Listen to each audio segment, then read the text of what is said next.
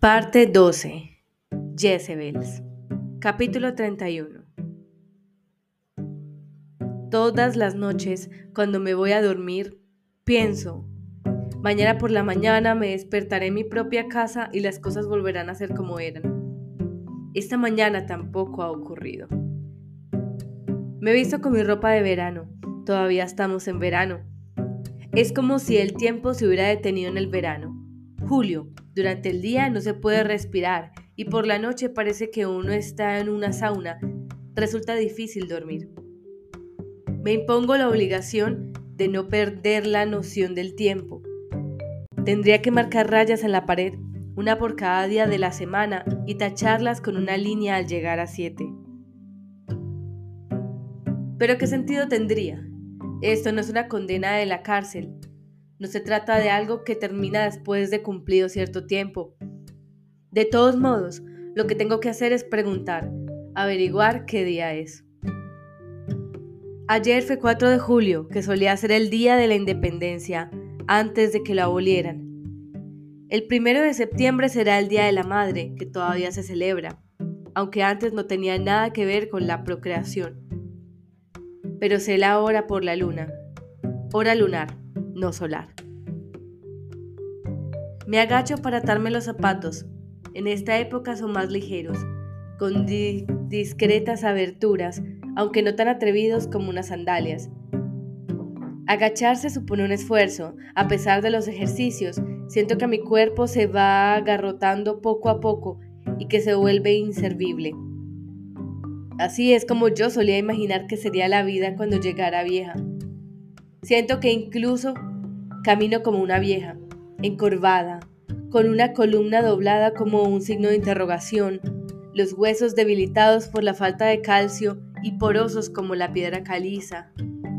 Cuando era joven y me imaginaba la vejez, pensaba, tal vez uno aprecia más las cosas cuando le queda poco tiempo de vida, pero olvidaba incluir la pérdida de energía. En ocasiones aprecio más las cosas, los huevos, las flores, pero luego decido que solo se trata de un ataque de sentimentalismo y que mi cerebro se convierte en una película en tecnicolor de tonos pastel, como las postales que, de puestas de sol que en California solían abundar. Corazones de oropel. El peligro es gris. Me gustaría que Luke estuviera aquí, en esta habitación, mientras me visto, y tener una pelea con él, Parece absurdo, pero es lo que quiero. Una discusión acerca de quién pone los platos en el lavavajillas, a quién le toca ordenar la ropa sucia, fregar el lavabo, algo cotidiano e insignificante sobre la programación de las cosas. Incluso podríamos discutir sobre eso, lo importante y lo insignificante. Sería todo un placer. No es que lo hiciéramos muy a menudo. En los últimos tiempos redacto mentalmente toda la discusión y también la reconciliación posterior. Me siento en la silla. La corona del cielo raso flota encima de mi cabeza como un halo congelado, como un cero. Un agujero en el espacio donde estalló una estrella. Un círculo en el agua donde ha caído una piedra. Todas las cosas blancas y circulares. Espero que el día se despliegue que la Tierra gire de acuerdo con la cara redonda del reloj implacable. Días geométricos me dan la vuelta una y otra vez, suavemente lubricados. Mi labio superior empapado en sudor. Espero la llegada del inevitable huevo, que estará tibio como la habitación y que tendrá la yema cubierta por una película verde y tendrá un horrible sabor a sulfuro. Hoy, más tarde, con Deglen, durante una caminata para hacer la compra. Vamos a la iglesia como de costumbre y miramos las lápidas. Luego visitamos el muro. Hoy solo hay dos colgados, un católico, que no es un sacerdote, con una cruz puesta boca abajo, y otro de una secta que no reconozco. El cuerpo está marcado solamente con una jota de color rojo. No significa judío. En ese caso pondrían estrellas amarillas. De todos modos, no había habido muchos judíos, como los declararon hijos de Jacob y por lo tanto algo especial. les dieron una alternativa.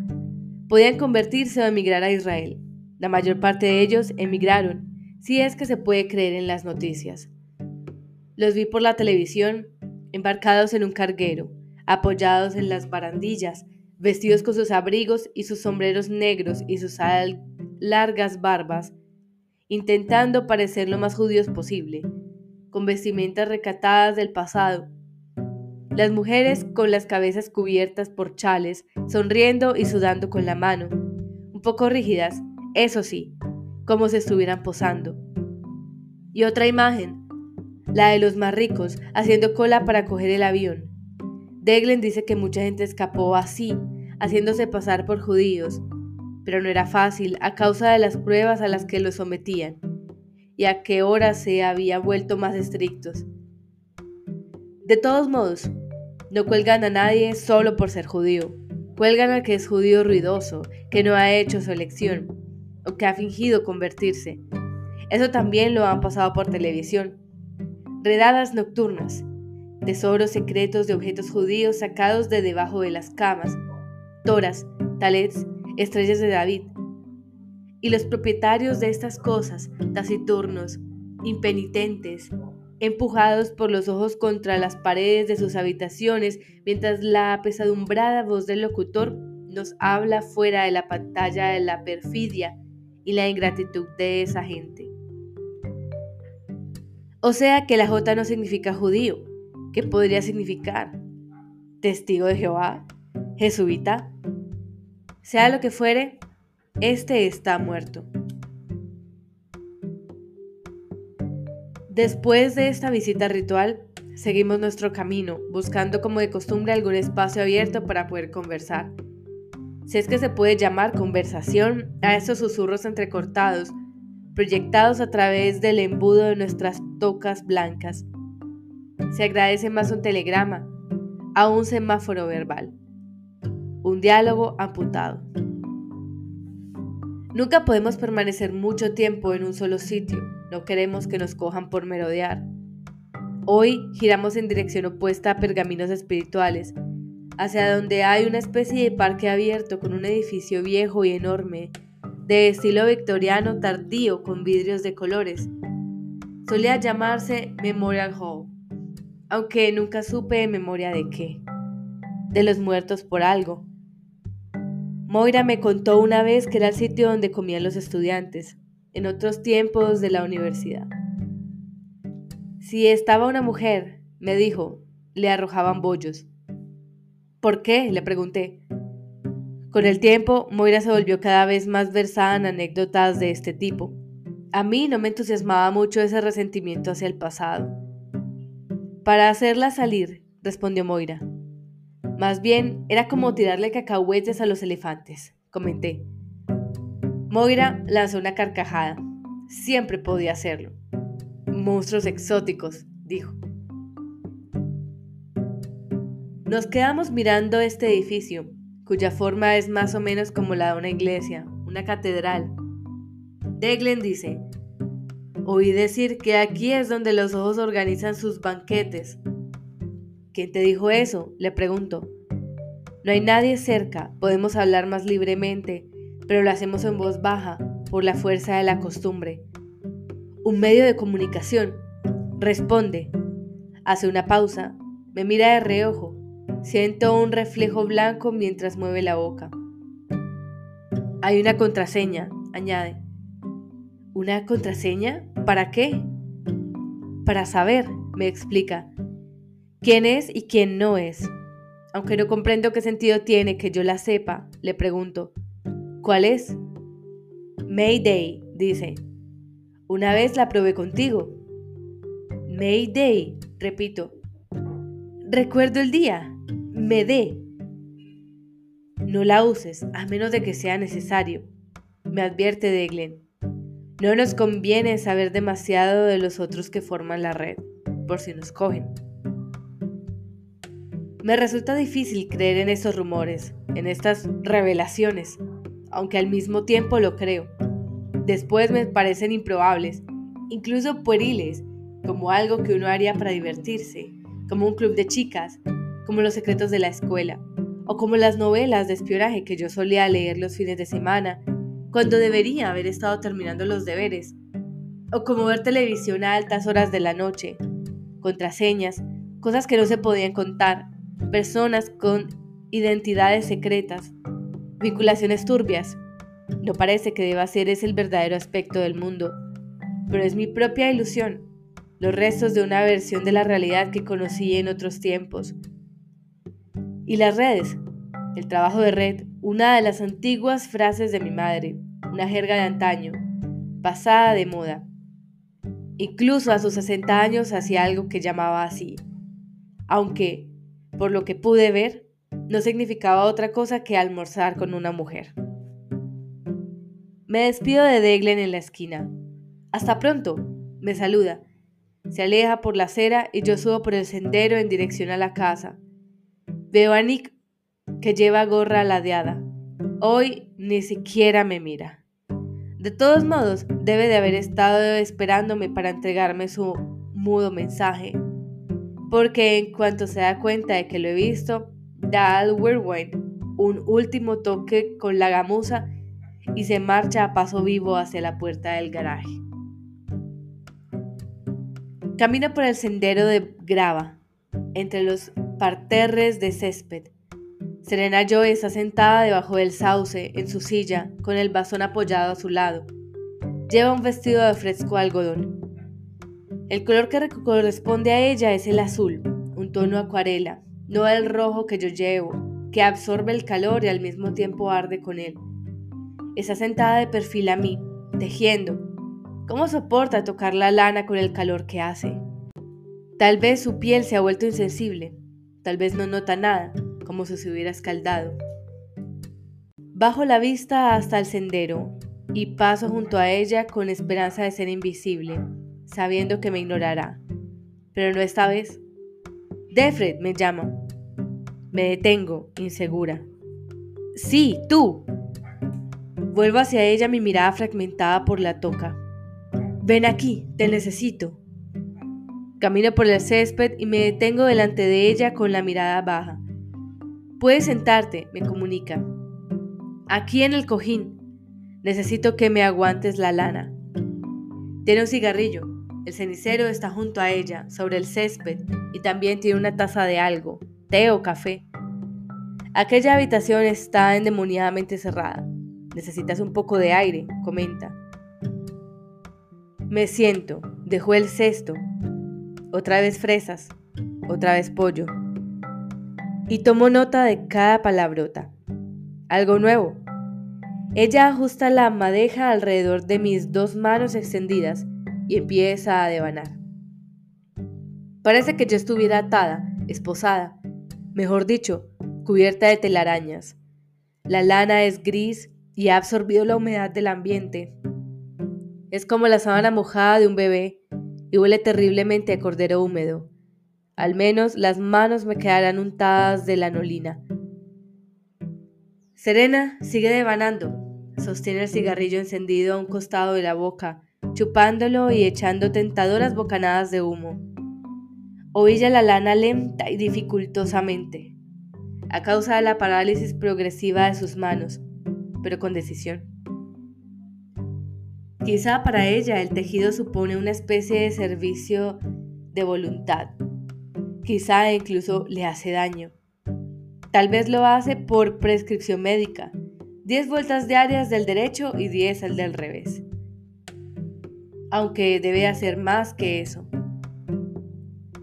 Veo esos árboles de hoja perenne y los chicos y chicas geométricos bajo otra óptica, como una prueba de su obstinación, como algo no totalmente despreciable. Mi madre no hacía punto ni nada por el estilo, pero cada vez que retiraba las cosas de la tintorería, sus blusas buenas, sus chaquetas de invierno, se guardaba los imperdibles y hacía con ellos una cadena. Pinchaba la cadena en algún sitio, su cama, la almohada, el espaldo de una silla, la manopla para abrir el horno. Para no perderla, luego se olvidaba de los imperdibles. Yo tropezaba con ellos en cualquier parte de la casa, de las casas.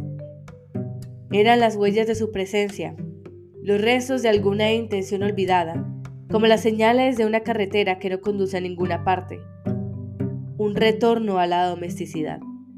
Pues bien, dice Serena, interrumpe la tarea, dejándome las manos enguirnaldadas de pelo animal, y se saca el cigarrillo de la boca, cogiéndolo en la punta.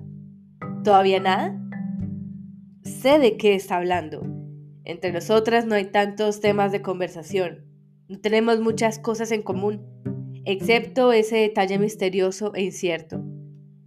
No, respondo, nada. Eso es malo, afirma. Es difícil imaginarla con un bebé, pero las Martas cuidarían de él la mayor parte del tiempo. Le gustaría que yo estuviera embarazada, que todo hubiera terminado y yo me quitara de en medio y se acabaran los sudorosos y humillantes enredos, los triángulos de carne bajo el dosel estrellado de flores plateadas. Paz y quietud.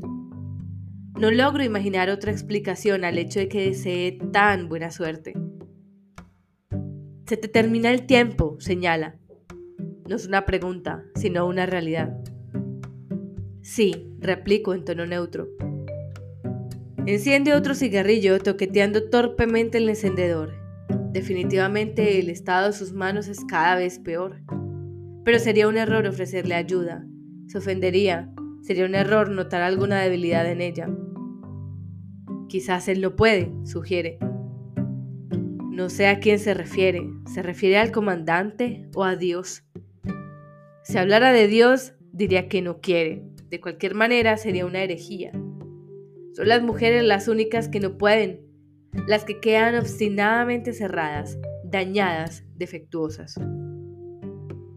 No, digo, quizás él no puede. Levanto la vista, ella la baja. Es la primera vez en mucho tiempo que nos miramos a los ojos, desde que nos conocimos. El momento se prolonga, frío y penetrante. Ella está intentando descifrar lo que yo estoy o no a la altura de las circunstancias. Quizás, repite, sujetando el cigarrillo, que no se le ha encendido. Tal vez deberías probar otra manera. ¿Querrá decir en cuatro patas? ¿De qué manera? le pregunto. Debo mantener la serenidad. Con otro hombre, declara. Sabe que no puedo, respondo, Cuidado de no revelar mi irritación. Va contra la ley. Sabe cuál es el castigo. Sí, afirma. Estaba preparado para esto. Lo tiene todo pensado. Sé que oficialmente no puedes, pero se hace. Las mujeres lo hacen a menudo, constantemente. ¿Quiere decir con los médicos? Pregunto, recordando los amables ojos pardos la mano despojada del guante. La última vez que fui, había otro médico. Quizás alguien descubrió el primero o alguna mujer lo delató, aunque no habrían creído en su palabra sin tener pruebas. Algunas hacen eso, me explica en tono casi afable pero distante. Es como si estuviéramos diciendo la elección de un esmalte de uñas. Así es como lo hizo de Warren. La esposa lo sabía, por supuesto, Hace una pausa para que yo asimile sus palabras. Yo te ayudaría, me aseguraría de que nada saliera mal. Reflexionó. No con un médico, digo. No, coincide. Y al menos durante un instante somos como dos amigas. Eso podría ser la mesa de la cocina. Podríamos estar hablando sobre un novio, sobre alguna estratagema femenina de diversión y coqueteo. A veces hacen chantaje, pero no tiene por qué ser un médico.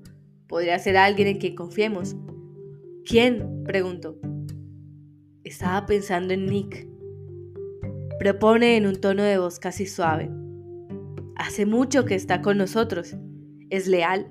Yo podría regalarlo con él. Entonces, él es quien le hace los recados en el mercado negro. ¿Es esto lo que él consigue siempre a cambio? ¿Y el comandante? preguntó. Bien, dice en tono firme y con una mirada definitiva, como el chasquido de un bolso al cerrarse.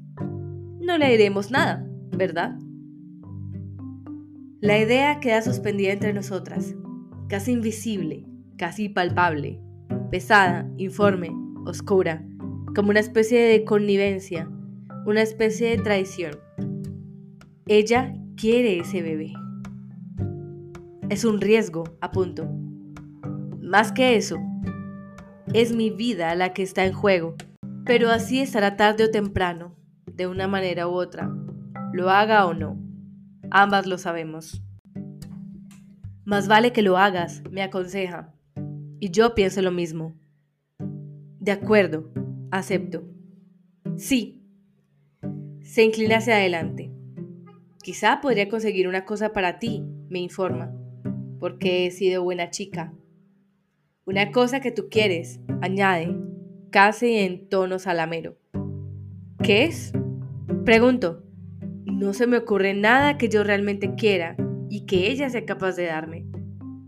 Una foto. Anuncia, como si me propusiera algún placer juvenil, un helado o un paseo por el zoo.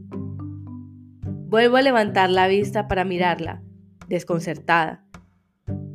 De ella, puntualiza. De tu pequeña. Pero solo quizá.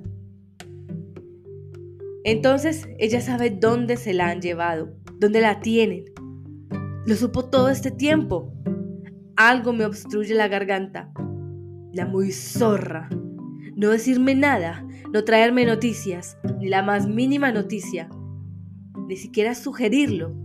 Es como una piedra o de hierro. No tiene la menor idea. Pero no puedo decirle todo esto. No puedo perder de vista ni siquiera algo tan pequeño. No puedo dejar escapar esta posibilidad. No puedo hablar. Ella está sonriendo con expresión coqueta.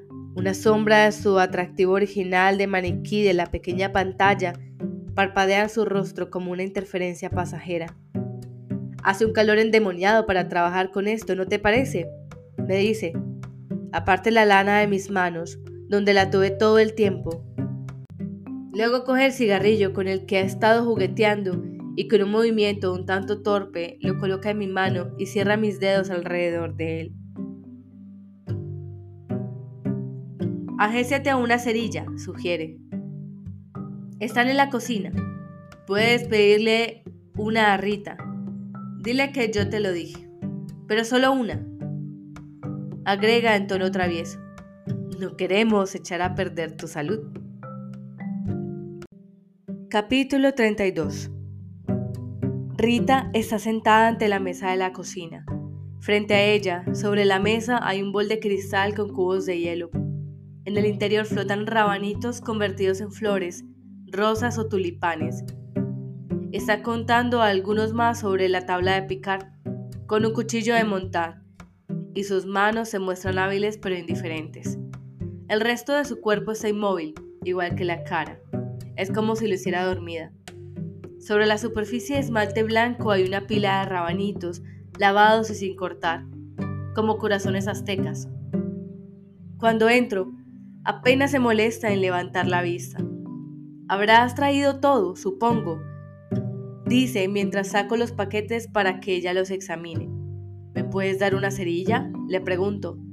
Es sorprendente, pero su expresión imperturbable y su entrecejo fruncido me hacen sentir como una criatura pequeña y pedigüeña, fastidiosa y llorona.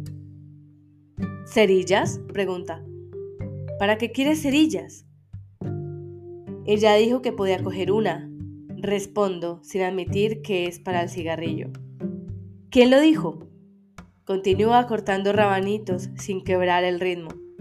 No hay ningún motivo para que tengas una cerilla. Podrías quemar la casa. Si quieres, puedes preguntárselo, sugiero. Está en el jardín. Pone los ojos en blanco y mira al cielo raso, como si consultara en silencio alguna deidad. Luego suspira.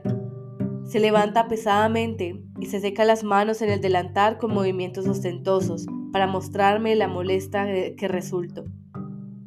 Se acerca al armario que hay encima del fregadero. Lentamente busca el manojo de llaves en el bolsillo y abre la puerta. En verano las guardamos aquí. dice, como hablando consigo misma. Con este tiempo no hace falta encender el fuego. Recuerdo que en abril, cuando el tiempo es más frío, Cora enciende los fuegos de la sala y del comedor. Las cerillas son de madera y vienen en una caja de cartón con tapa corredera, como las que yo guardaba y convertía en cajones para muñecas. Rita abre la caja y la inspecciona, como diciendo cuál me dejará coger. Es asunto de ella, refunfuña. No tiene sentido decirle nada. Mete su enorme mano en la caja, escoge una cerilla y me la entrega. Ahora no le prendas fuego a nada, me advierte, ni a las cortinas de tu habitación. Ya hace demasiado calor así. No lo haré, la tranquilizo. No es para eso. Ni siquiera se digna preguntarme para qué es. Me da igual si te la comes o haces otra cosa, afirma. Ella dijo que podías tener una, así que te la doy. Eso es todo. Se aparta de mí y vuelve a sentarse ante la mesa. Luego coge un cubo de hielo del bol y se lo mete en la boca. Esto es algo inusual en ella. Nunca la vi picar mientras trabaja. Tú también puedes coger uno, sugiere. Es una pena que te hagan llevar todas esas fundas en la cabeza con este calor. Estoy sorprendida. Casi nunca me ofrece cosas. Tal vez siente que si he sido ascendida a una categoría suficiente para que me den una cerilla, ella puede permitirse el lujo de tener conmigo un detalle. Me habré convertido súbitamente en una de esas personas a las que hay que apaciguar. Gracias, respondo. Me guardo la cerilla cuidadosamente en el bolsillo de la manga donde tengo el cigarrillo para que no se moje. Y cojo un cubito. Esos rabanitos son preciosos, le digo en recompensa por el regalo que me ha hecho tan espontáneamente. Me gusta hacer las cosas bien y punto. Afirma, otra vez en tono malhumorado. De otro modo no tendría sentido. Camina por el pasillo a toda presa y subo la escalera. Paso silenciosamente junto al espejo curvado del vestíbulo, una sombra roja en el extremo de mi propio campo visual, un espectro de humo rojo. El humo está en mi mente, pero ya puedo sentirlo en mi boca, bajando hasta mis pulmones y llenándome de un prolongado y lascivo suspiro de canela. Y luego el arrebato mientras la nicotina golpea mi torrente sanguíneo después de tanto tiempo, podría hacerme daño. No me sorprendería. Pero incluso esa idea me gusta. Mientras avanzo por el pasillo, me pregunto dónde podría hacerlo. En el cuarto de baño, dejando correr el agua para que el aire se despejara. O en la habitación, dejando escapar las bocanadas por la ventana abierta. ¿Alguien me descubrirá? ¿Quién sabe? Mientras me deleito en este modo, pensando en lo que va a ocurrir, anticipando el sabor en mi boca, pienso en algo más. No necesito fumar este cigarrillo. Podría deshacerlo y tirarlo al retrete o comérmelo y drogarme de esta manera. Y también podría funcionar. Un poco cada vez y guardar el resto.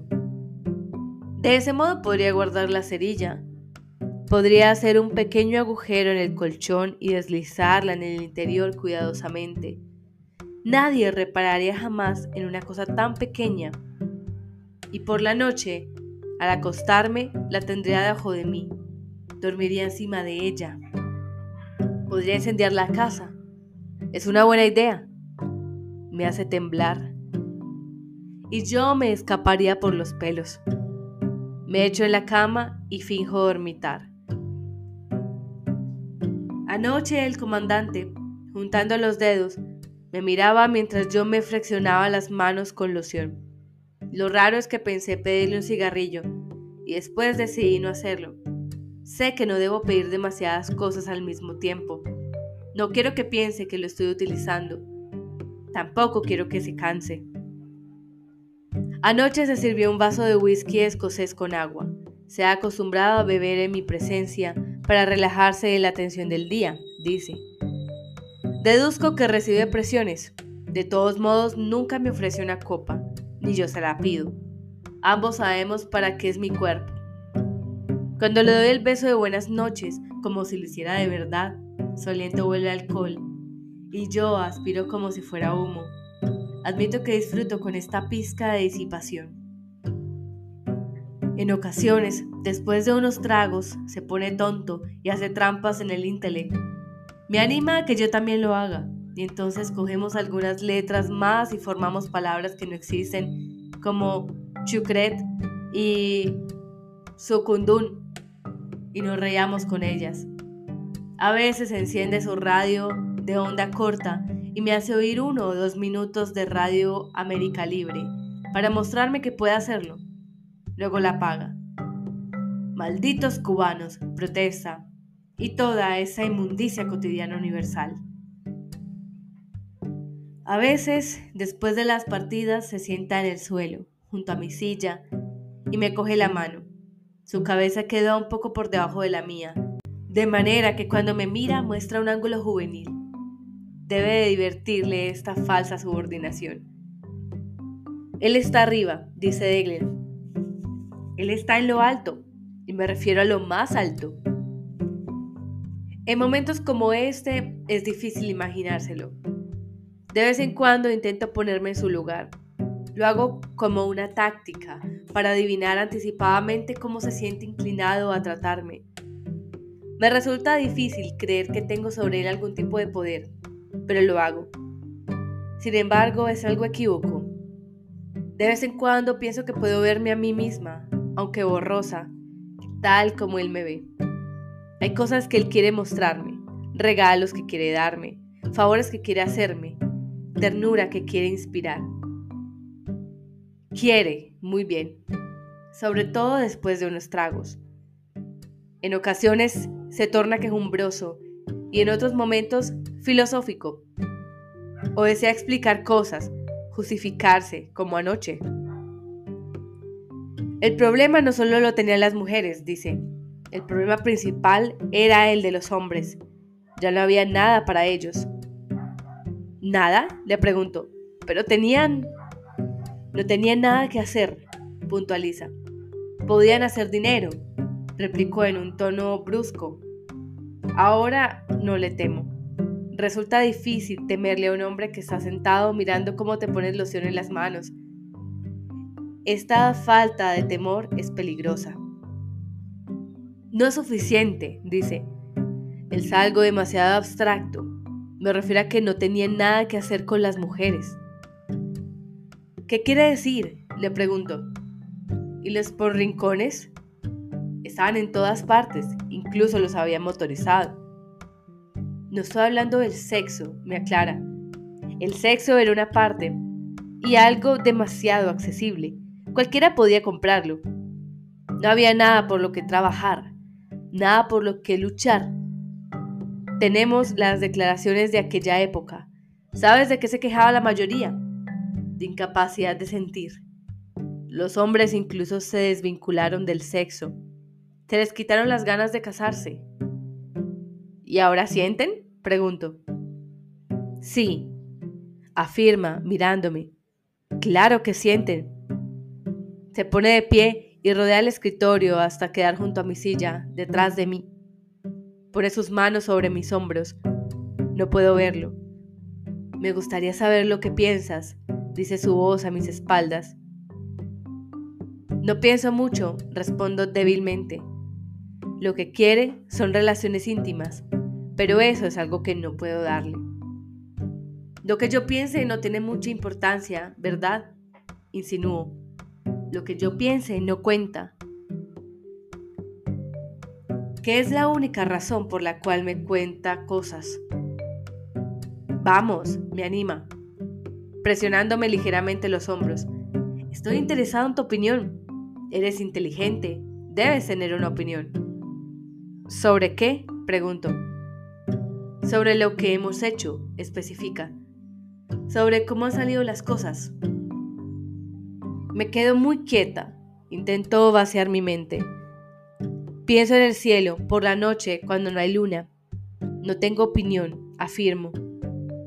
Él suspira aflora las manos, pero las deja sobre mis hombros. Sabe lo que pienso.